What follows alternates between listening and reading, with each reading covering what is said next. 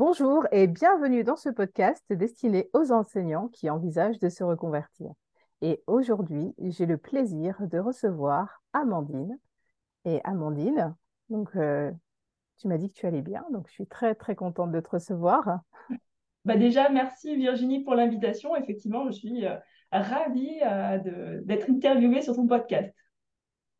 Et moi, je suis vraiment enchantée parce que j'ai adoré ton, ce que tu publies, en fait. Hein. j'ai découvert, euh, on s'est découvert par hasard sur Insta et euh, j'adore ce que tu publies. Et puis, ben, je trouve que c'est chouette, en fait, de faire découvrir euh, différents parcours très inspirants comme le tien, puisque tu as été aussi professeur des écoles. Oui, tout à fait.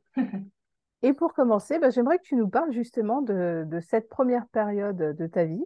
déjà, est-ce que tu est-ce que tu as, enfin, quelles ont été tes principales motivations à devenir enseignante au départ et est-ce que tu as toujours voulu faire ce métier?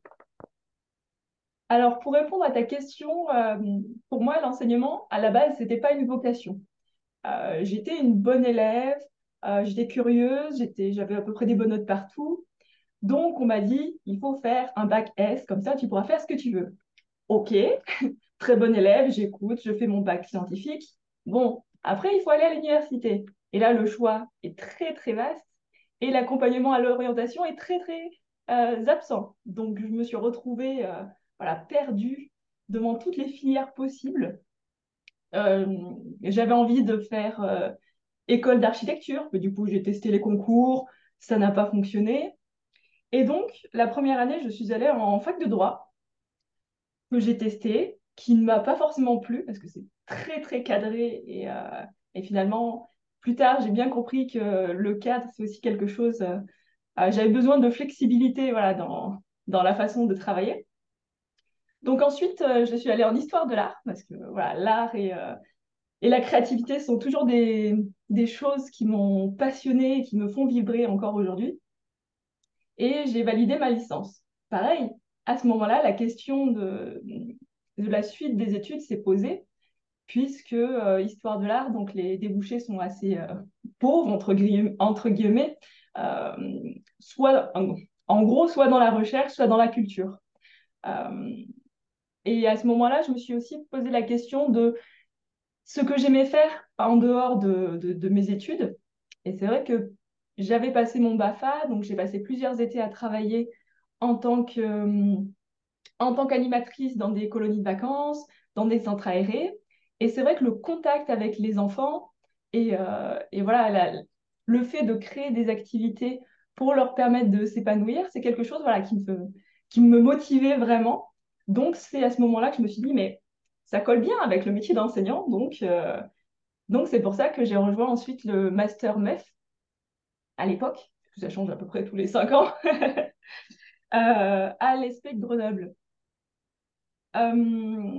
Et vraiment, ce que je me suis rendu compte, c'est que euh, à ce moment-là, le métier d'enseignant, il, collait avec ma personnalité parce que c'est vraiment dans le lien euh, avec, euh, avec les élèves. Enfin, voilà, la communication, vraiment aller chercher des solutions pour les aider au mieux, mais aussi toujours la créativité. voilà, moi j'adore farfouiller, chercher, tester des choses, changer. donc le métier était parfait pour ça.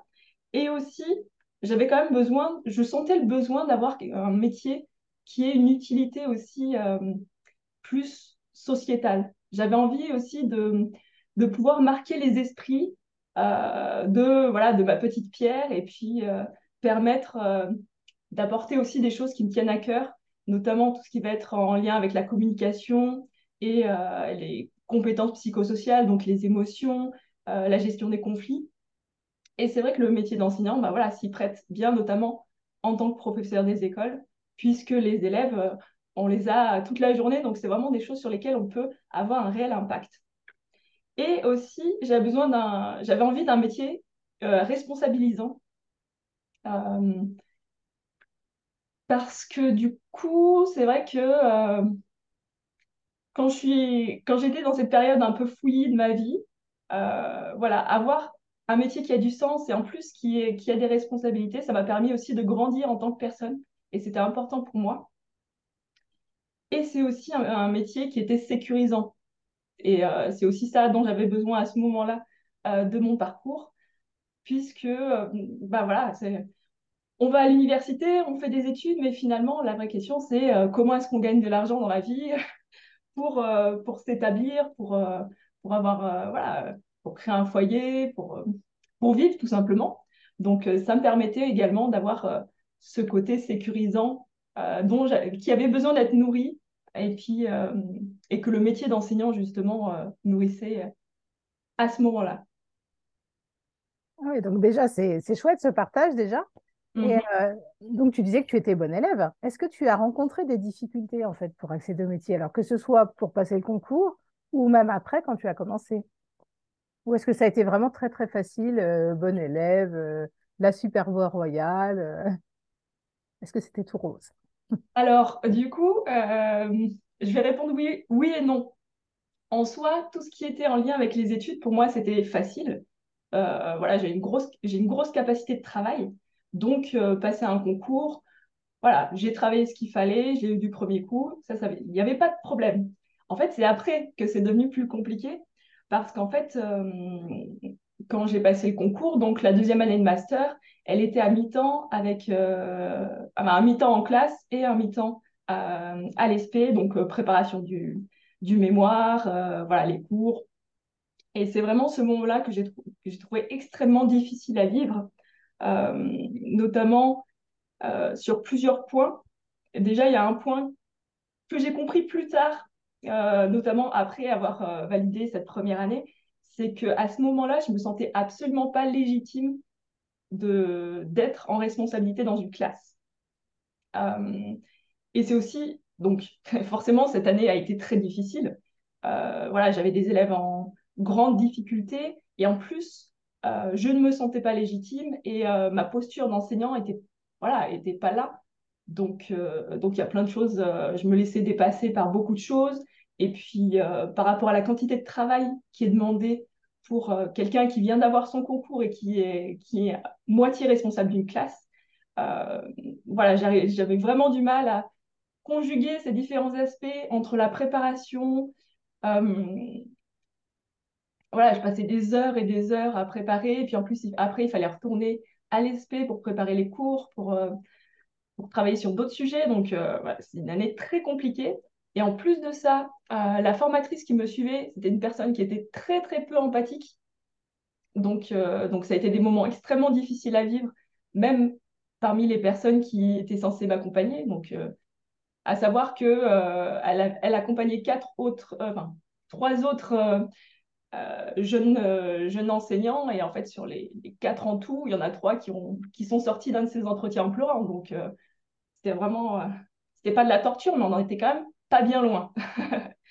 Donc, c'est vrai que cette première année, elle m'a vraiment marquée en me disant, voilà, je rentre dans quelque chose qui est vraiment difficile.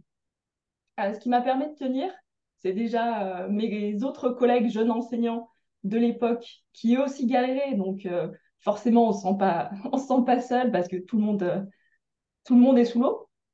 Mais également mon équipe, euh, l'équipe euh, avec laquelle je travaillais à l'époque, qui m'a vraiment soutenue, et notamment un collègue que j'ai rencontré plus tard, et qui, qui avait une histoire un peu similaire à la mienne, finalement, qui, qui me disait que lui aussi, son début de carrière avait été extrêmement compliqué, et, mais que finalement, quand on passe cette étape-là, après, c'est plus simple de, d'avoir son propre de trouver son propre fonctionnement et d'avoir euh, voilà de trouver de ouais de trouver son équilibre finalement euh, entre la quantité de travail qu'on peut fournir et puis euh, la présence en classe qui est finalement le point numéro un que qu'on a du mal à intégrer quand on est jeune enseignant parce qu'on a tellement de choses à gérer à ce moment-là. Oui, tout à fait. C'est vrai qu'on a déjà vu, nous aussi, euh, à l'école, des, stagiaires passer et euh, s'épuiser dans la préparation jusqu'à jusqu'à essayer d'atteindre la perfection, alors qu'au final, souvent, notre rôle, effectivement, en tant que, collègue, c'est de dire euh, eh, tu sais quoi, ta séance, ça ne sera pas parfaite, mais c'est pas grave, hein, ils vont s'en remettre, mais dors, dors, fais une bonne nuit, là, parce que là, t'en peux plus, là. Bah oui, mais c'est les injonctions de la formation Mm. des enseignants de l'ESP qui, euh, qui contrebalancent justement avec euh, ce, voilà, ce, ce moment où tu es en classe et tu as besoin d'être présent à Mm. 100%. Et pour ça, il faut être bien dans sa peau, il faut bien dormir, il faut ne pas être stressé. Donc, euh, ouais, c'est... Ouais, le vrai. métier était compliqué. Ouais, ça, je comprends bien, oui. Et, et c'est vrai que à chaque fois que je discute avec des enseignants ou des anciens enseignants, on est tous d'accord sur le principe que le métier en lui-même est chouette. C'est Oui, les conditions hein, dans lesquelles euh, il est exercé qui sont, qui deviennent difficiles et qui font que, effectivement, il y a beaucoup de gens qui démissionnent. C'est pas... Voilà, moi, souvent, c'est ce que je disais, il y a des, des gens qui me disent, Ah oui, je comprends, les enfants sont difficiles. Non, non, c'est pas les enfants qui sont difficiles. oui, parce que Ça, le généralement, les enseignants se sentent bien dans leur classe. Mm, mm. Tout à fait, oui. C'est, Et c'est pas la, la raison qui, voilà, qui font qu'ils veulent changer de métier. C'est tout ce qu'il y a autour. c'est ça. Le dernier havre de paix, c'est la classe. Mm, tout à Et, fait. et au final, donc, tu, tu as exercé pendant combien d'années? J'ai exercé pendant sept ans. D'accord. Et donc, qu'est-ce qui t'a motivé à changer? Puisqu'on sent bien quand- dans ce que tu racontes que c'est quelque chose qui te faisait vibrer, qui te plaisait bien, euh, malgré cette première année difficile, puisque le cap était passé. Donc, euh, qu'est-ce qui t'a motivé à changer? Alors, il y a plein de petites choses, en fait, qui, qui ont fait que j'en suis arrivée là aujourd'hui. Euh, donc, à savoir que j'ai passé ma première année et après, voilà, j'étais remplaçante, ça s'est très bien passé. À partir du moment où j'avais le concours, je me sentais légitime. Donc là, clairement, la posture, elle a changé. Euh, j'arrivais dans les écoles et euh, ça se passait bien. Donc, euh, donc c'est vrai qu'il y a beaucoup de choses qui, qui se passent dans la tête, ça c'est sûr. Euh, du coup, après, j'ai eu, euh, moi, j'ai fait plusieurs années de remplacement et ensuite j'ai eu ma classe. Euh, et par rapport à ça, il y a plusieurs éléments qui ont fait que mon désir de reconversion s'est construit petit à petit. Euh, bah déjà, quand j'étais remplaçante, ce qu'il faut savoir, c'est... en plus, j'ai fait des remplacements courts, donc euh, je voyais beaucoup d'écoles et beaucoup, beaucoup de collègues. Et beaucoup de collègues qui étaient déprimés et qui, voilà, qui disaient, oui, c'était mieux avant, euh, au niveau des conditions, etc. Euh, donc, jeune enseignant qui entend ça, c'est un peu, voilà, moi j'étais motivée, j'étais dynamique. Et c'est vrai que moi, ces conditions, je les avais pas connues. Donc, j'étais vraiment dans ce milieu, enfin, dans ces, voilà, dans ces écoles où euh, les gens étaient un peu euh, déprimés, perturbés. Mais moi, je faisais mon petit bout de chemin parce que euh, voilà, j'étais super motivée. Quand j'ai eu mon poste, du coup, dans l'école que j'avais demandé en REP, là, j'ai découvert donc le travail avec les familles, le vrai travail d'équipe. Et ça, c'est vrai que c'était passionnant, compliqué, mais passionnant. Mais euh, j'avais quand même une petite voix en moi qui me, qui me disait que j'avais du mal à me projeter euh, voilà, sur le long terme, en fait, dans ce métier-là. Euh, je me projetais éventuellement en tant que maître formatrice, mais j'étais pas forcément suffisamment motivée en fait pour, voilà. Et c'est, je pense que ce, cet élément-là, c'est peut-être l'envie de progresser professionnellement et de se dire oui, alors enseignant, c'est un métier passionnant. Chaque année, il y a des élèves différents, mais en soi, euh, soi, c'est plus ou moins la même chose. Le quotidien, le quotidien, il y a une certaine routine dans, euh, dans les journées qui font que à un moment, je me suis dit, ouais, peut-être que, peut-être qu'un jour changer, euh, pourquoi pas. Et puis c'est vrai que se projeter jusqu'à la retraite quand on a 25-30 ans, c'est, assez compliqué. Donc voilà, j'avais toujours cette petite voix dans ma tête qui me disait, Hmm, peut-être que tu feras quelque chose d'autre de, de ta vie un jour. Bon, voilà, elle était là, elle parlait avec une petite voix, je ne l'écoutais pas forcément trop. Euh, quand j'ai eu ma classe, du coup, il y a eu une des années qui a été extrêmement difficile, euh, avec des élèves euh, compliqués. Et c'est vrai que là, c'est une année où je me suis vraiment épuisée à la tâche, parce que j'avais vraiment à cœur d'essayer de trouver quelque chose qui fonctionne. Donc, euh, donc voilà, j'ai testé plein de choses. J'ai fait appel à une maîtresse G.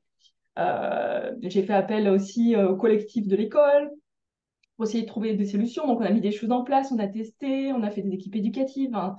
Vraiment une année voilà, intense et complexe, à tel point que hum, mes collègues sont venus me voir voilà, inquiets pour savoir comment j'allais, euh, qu'ils avaient peur que je, clairement, que je craque. Et c'est vrai que quand je me suis rendu compte que les autres s'inquiétaient pour moi, je me suis dit, ah oui, si les autres s'inquiètent, c'est que c'est qu'ils doivent avoir une sale tête, entre guillemets. non, dans le sens où c'est que, voilà, j'étais à fond dans le travail et j'avais forcément tendance à peut-être me refermer sur moi-même ou à être moins, justement, cette cette personne dynamique, souriante et motivée que je suis. Donc, euh, donc voilà, mais j'ai quand même tenu toute l'année. Et euh, effectivement, j'étais bien contente de ne pas avoir ces élèves-là à la rentrée. Donc une autre euh, année s'est ouverte. et il y a un élément aussi qui a joué dans mon parcours de reconversion, c'est le Covid. À savoir que quand on a été confiné, donc ça a été je pense que tout le monde s'en souvient, voilà, de manière extrêmement précise, cette panique euh, d'apprendre du jour au lendemain que les écoles fermaient et qu'il fallait récupérer les adresses mail pour pouvoir envoyer du travail, etc. Et en fait, euh, finalement, si on y réfléchit bien, le cette période de confinement, ça nous a obligés en tant qu'enseignants à repenser nos, pratiques pour vraiment nous recentrer sur l'important, l'essentiel, ce qui a du sens les élèves. Euh, et, finalement, ce qui avait du sens pour ces élèves qui étaient confinés chez eux, c'est de rester en lien les uns avec les autres. C'est d'avoir des, activités euh, qui leur sortent de leur quotidien et qui leur permettent voilà, de, à la fois de hum, continuer à rester en lien avec le travail, mais de manière plus légère parce qu'ils n'étaient pas à l'école, ils étaient dans leur cadre familial. Donc, euh, ça m'a permis aussi de réfléchir un peu sur euh, le contenu que je proposais. Et aussi, il y a une autre chose que j'ai compris à ce moment-là, pendant la période du, confinement, c'est que le rythme imposé par l'école, le cadre, euh, ne correspondait pas forcément à ma manière de travailler et, et à ce que j'appréciais dans, dans, le quotidien, on va dire. Donc, moi, je fais partie des personnes, par exemple, qui a extrêmement bien vécu euh, le confinement. Et euh, parce que, voilà, j'ai réussi à m'adapter. Et cette adaptation, vraiment, je me sentais, voilà, je me sentais à l'aise et euh, en cohérence avec mon rythme biologique. On va dire ça comme ça. Donc, au retour du confinement, j'ai vraiment décidé de me concentrer. Donc, j'étais toujours, j'étais pas encore dans l'idée de me reconvertir, mais j'étais dans l'idée de, que cette période ne, ne sert pas à rien, voilà, de, d'utiliser en fait toutes les réflexions que j'avais eues pendant cette période pour recentrer mes apprentissages, enfin des apprentissages que je proposais aux élèves sur des choses qui avaient vraiment du sens euh, et ce que moi j'avais envie de leur transmettre au-delà du cadre institutionnel. Donc ce que j'ai fait, c'est que j'ai organisé beaucoup plus de séances de classe en extérieur. Ça, c'est quelque chose que j'adore. Et notamment avec des élèves qui sont en REP et qui sont voilà, qui sortent très peu, ben, euh, eux aussi, ils adorent. Et c'est là où on sent que parfois l'école passe à côté de quelque chose euh, et de, quelque chose de très simple chez certains élèves qui est justement avoir le lien avec la nature, avec les autres, avec la créativité. Euh, je me suis aussi recentrée sur, sur quelque chose que j'avais voilà, mis en place depuis un petit moment, mais, euh, mais que j'ai réactivé fortement donc en lien avec la pédagogie freinée, tout ce qui va être euh, les conseils de classe, les euh, plans de travail. Et j'ai réfléchi aussi à travailler de manière beaucoup plus flexible par rapport aux besoins de mouvement des élèves. Et c'est vrai qu'à ce moment-là, mon cerveau, il était en ébullition totale et j'adorais. Je proposais des choses et je sentais que les élèves, ils accrochaient complètement que mes anciens élèves étaient jaloux parce que ça semblait vraiment euh, génial. Donc il y a vraiment quelque chose de, fort qui s'est passé à ce moment-là. Mais c'était à la fois fort et à la fois la petite voix qui était dans ma tête, elle me disait que, voilà, j'étais complètement tiraillée entre ce que je pouvais apporter aux élèves qui, me, qui vraiment me faisaient vibrer et aussi euh, l'énergie que ça me coûtait, évidemment. Mais, euh, et puis un changement plus profond de, euh, voilà, global sur ma façon de travailler. Donc, à un moment, c'est-à-dire pendant l'été 2021, je me suis dit, cette petite voix, il va peut-être falloir que je l'écoute. Et donc, je me suis dit, ben voilà, je vais consacrer cette année-là à chercher ce que je veux faire d'autre. Comment est-ce que je peux continuer à être super motivée, euh, à être toujours dans la créativité et la recherche de solutions sans m'épuiser dans un cadre qui correspond dans un cadre qui correspond davantage à, à mon envie de, travailler et puis euh, voilà à trouver une autre façon de travailler.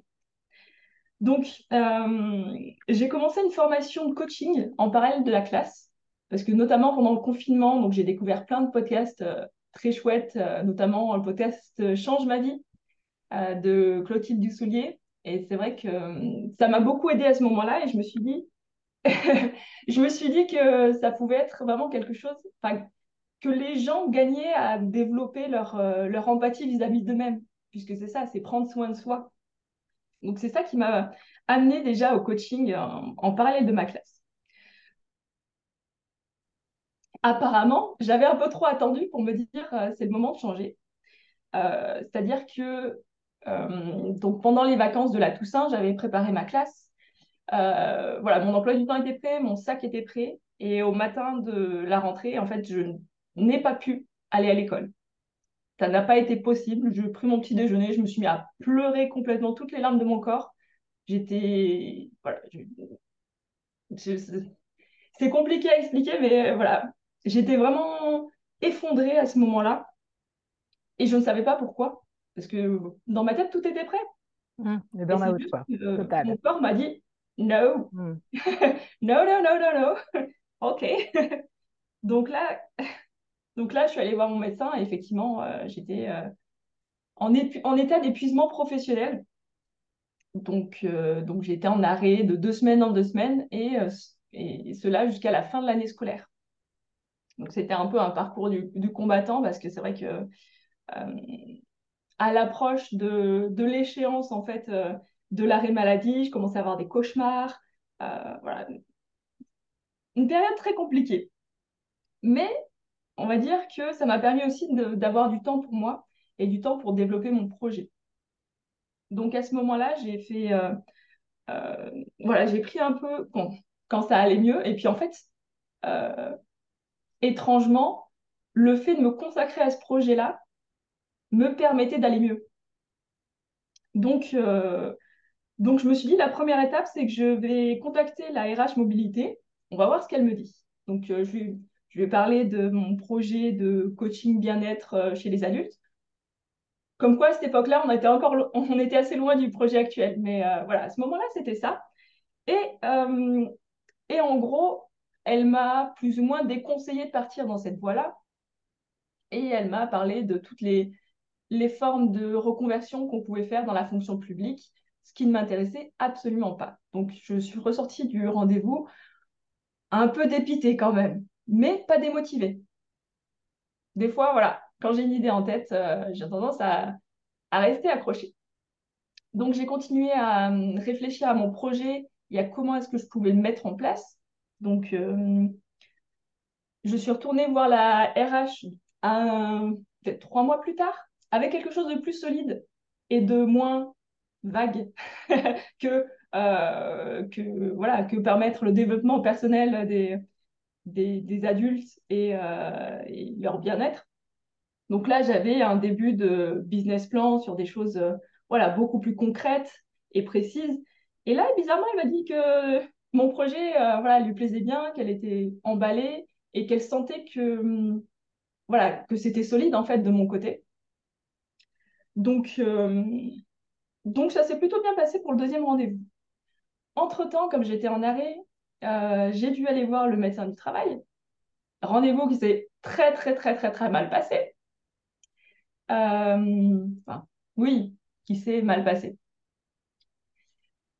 C'est-à-dire que, euh, qu'en gros, il m'a dit, vous pouvez faire un effort pour reprendre la classe. Au pire, vous vous réarrêterez plus tard, mais, mais voilà, il vous reste cinq mois à faire, c'est pas très long. Donc, euh, donc clairement, j'ai eu le sentiment de ne pas du tout être écoutée. Et mm. euh, je suis ressortie à la fois énervée et triste qu'on puisse dire ça en fait à quelqu'un qui est qui, qui n'a ouais, qui n'a plus la fibre pour, euh, pour le travail quoi. Oui, c'est en gros, il te traitait de feignante quoi. Oui, oui, oui. Clairement. Donc, euh, donc voilà. Ensuite, j'ai participé à un colloque syndical qui a un nom assez drôle qui s'appelait Comment rester ou comment partir de l'éducation nationale. Euh, hyper intéressant, notamment sur tous les dispositifs de départ. Et suite à cela, je suis restée en contact avec ce syndicat, puisque moi, ce qui m'intéressait, c'était de demander une rupture conventionnelle. Donc, donc j'ai demandé voilà, j'ai demandé comment est-ce que je pouvais m'y préparer et aussi comment, hum, voilà, comment, ça, comment le, l'entretien se déroulait et comment eux pouvaient m'appuyer. Donc, c'est vrai que euh, les syndicats peuvent être présents lors des entretiens de rupture conventionnelle pour qu'il y ait une tierce personne présente et, euh, et ensuite avoir son retour euh, sur comment ça s'est passé. Donc, j'ai demandé à, donc oui, j'ai fait ma demande de rupture conventionnelle en mars 2022. Et donc j'ai été reçue en entretien avec euh, le DRH et, et, donc le représentant syndical était présent également. L'entretien s'est très bien passé.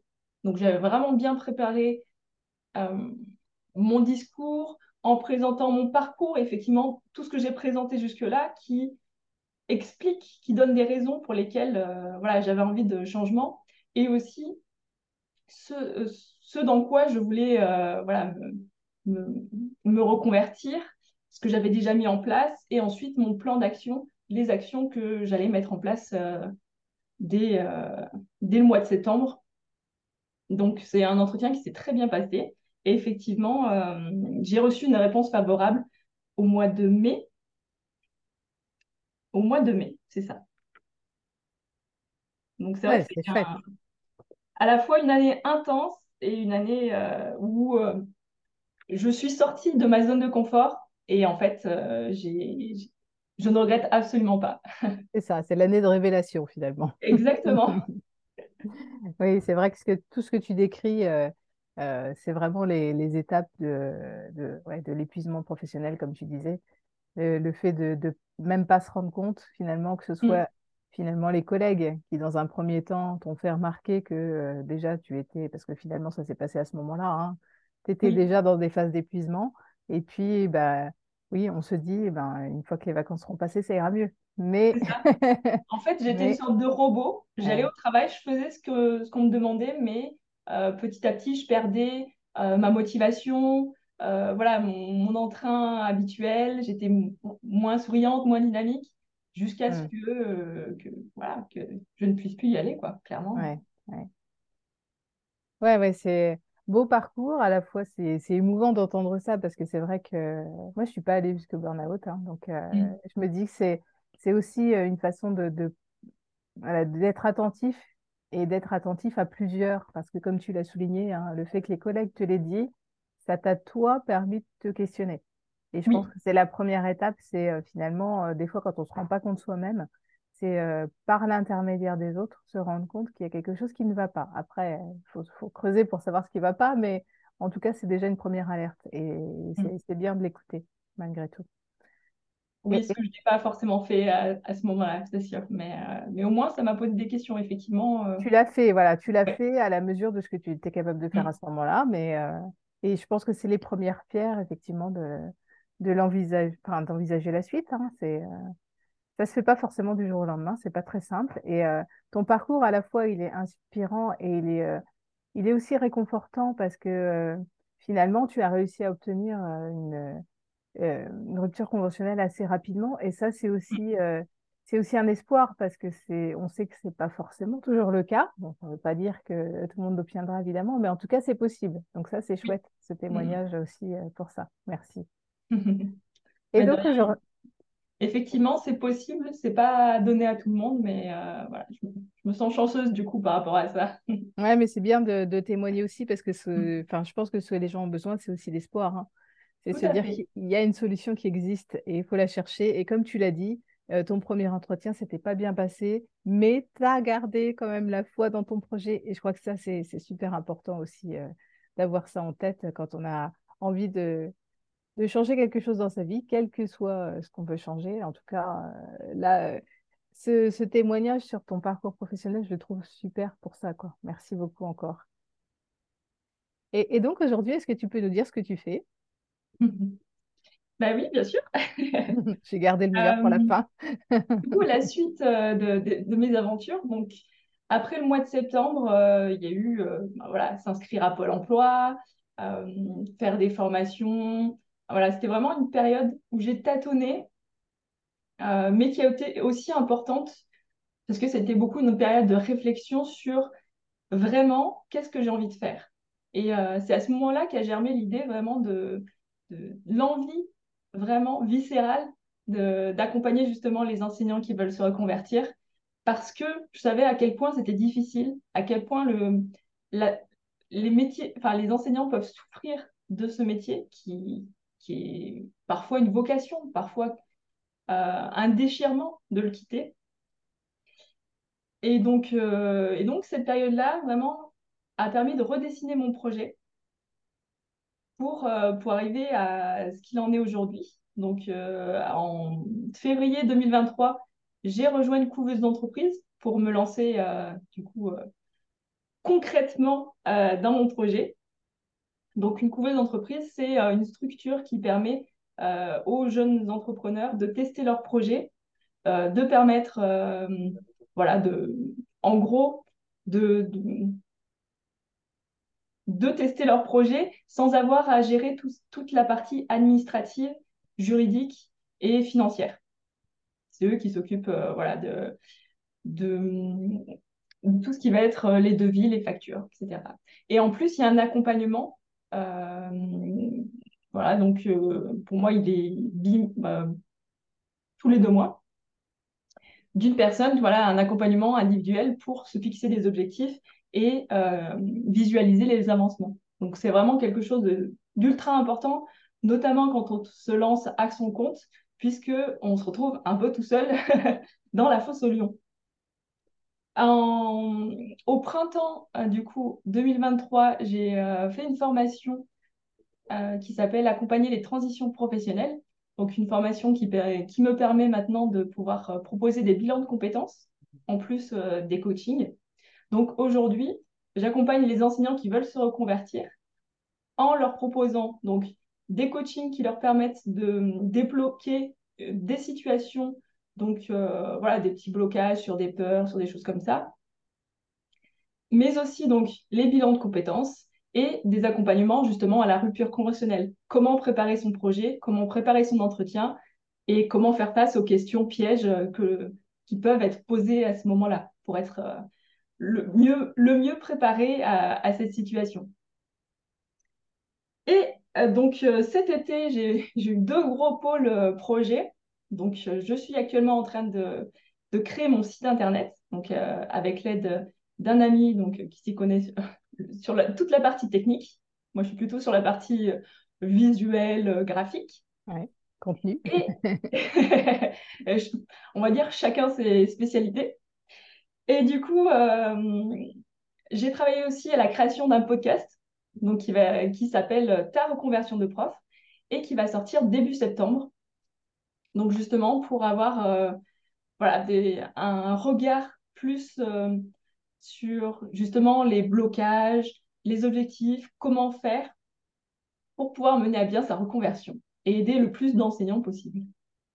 Eh bien, super. Eh ben, moi, je trouve ça chouette. Et, du coup, bah, tu nous partageras euh, la... ton site internet et puis euh, ton, podcast. Hein. Je, les, je les mettrai en description si c'est prêt à ce moment-là. Et si c'est pas prêt, c'est pas grave, je les communiquerai plus tard. Parce que, comme je te le disais, quand on s'est contacté, et c'est ça qui est chouette, en fait, euh, c'est que on est, enfin, on est concurrente sans être concurrente. C'est-à-dire qu'il n'y a pas de course. L'idée, c'est d'aider le plus de monde possible. Et et je trouve que c'est chouette, en fait, de faire des rencontres comme ça, de se dire on est plusieurs à œuvrer pour que ça se passe mieux pour les profs, parce que je crois qu'il y, y a, un vrai besoin. Mm. Tout à fait, c'est vrai que quand on t'entend parler, on sent que tu as également euh, cette fibre qui te tient à cœur, euh, d'aider le plus d'enseignants possible. Donc, je suis ravie d'être ta collègue et que l'on puisse œuvrer ensemble dans cette direction.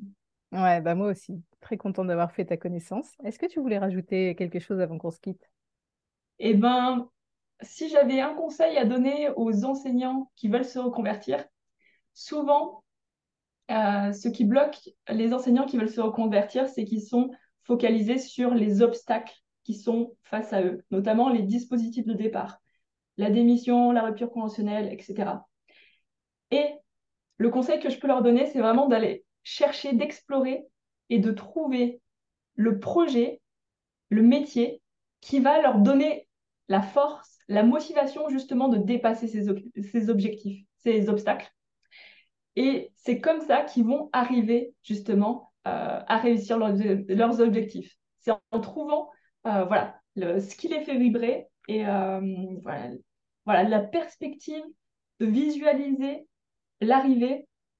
Et à partir de là, ils trouveront la force et les moyens de, de, voilà, de contourner tous les obstacles qui se présenteront devant eux. Ouais, super conseil, je suis tout à fait d'accord. Il n'y a pas de souci. Eh ben, je te remercie encore beaucoup, Amandine. Je te souhaite une bonne journée, une bonne poursuite dans tous tes projets. Et puis, euh, eh ben, je te dis à bientôt parce que je pense qu'on va se recontacter, hein, on est d'accord. oui, tout à fait. Bah, je te remercie également euh, encore pour l'invitation. C'était euh, un très agréable échange et puis je serais ravie de collaborer avec toi dans le, dans le futur sur d'autres projets. Avec... Eh ben, super. Merci beaucoup. Et puis, Merci à toi. Au revoir à tous. Au revoir. À bientôt.